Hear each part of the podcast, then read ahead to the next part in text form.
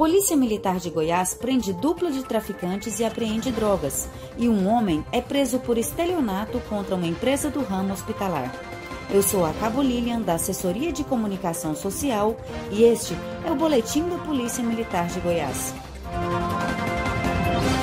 Durante patrulhamento pelo setor Parque Ateneu, policiais militares da Rotan depararam com uma dupla conduzindo um veículo em atitude suspeita.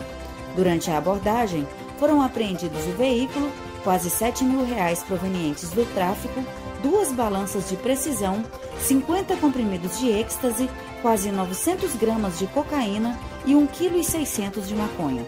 A dupla de traficantes foi presa em flagrante.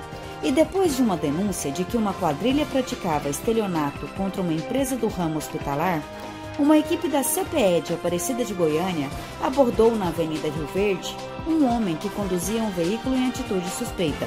Com ele, foram apreendidas 380 caixas de luvas, 96 unidades de óculos incolor e o veículo utilizado na ação criminosa.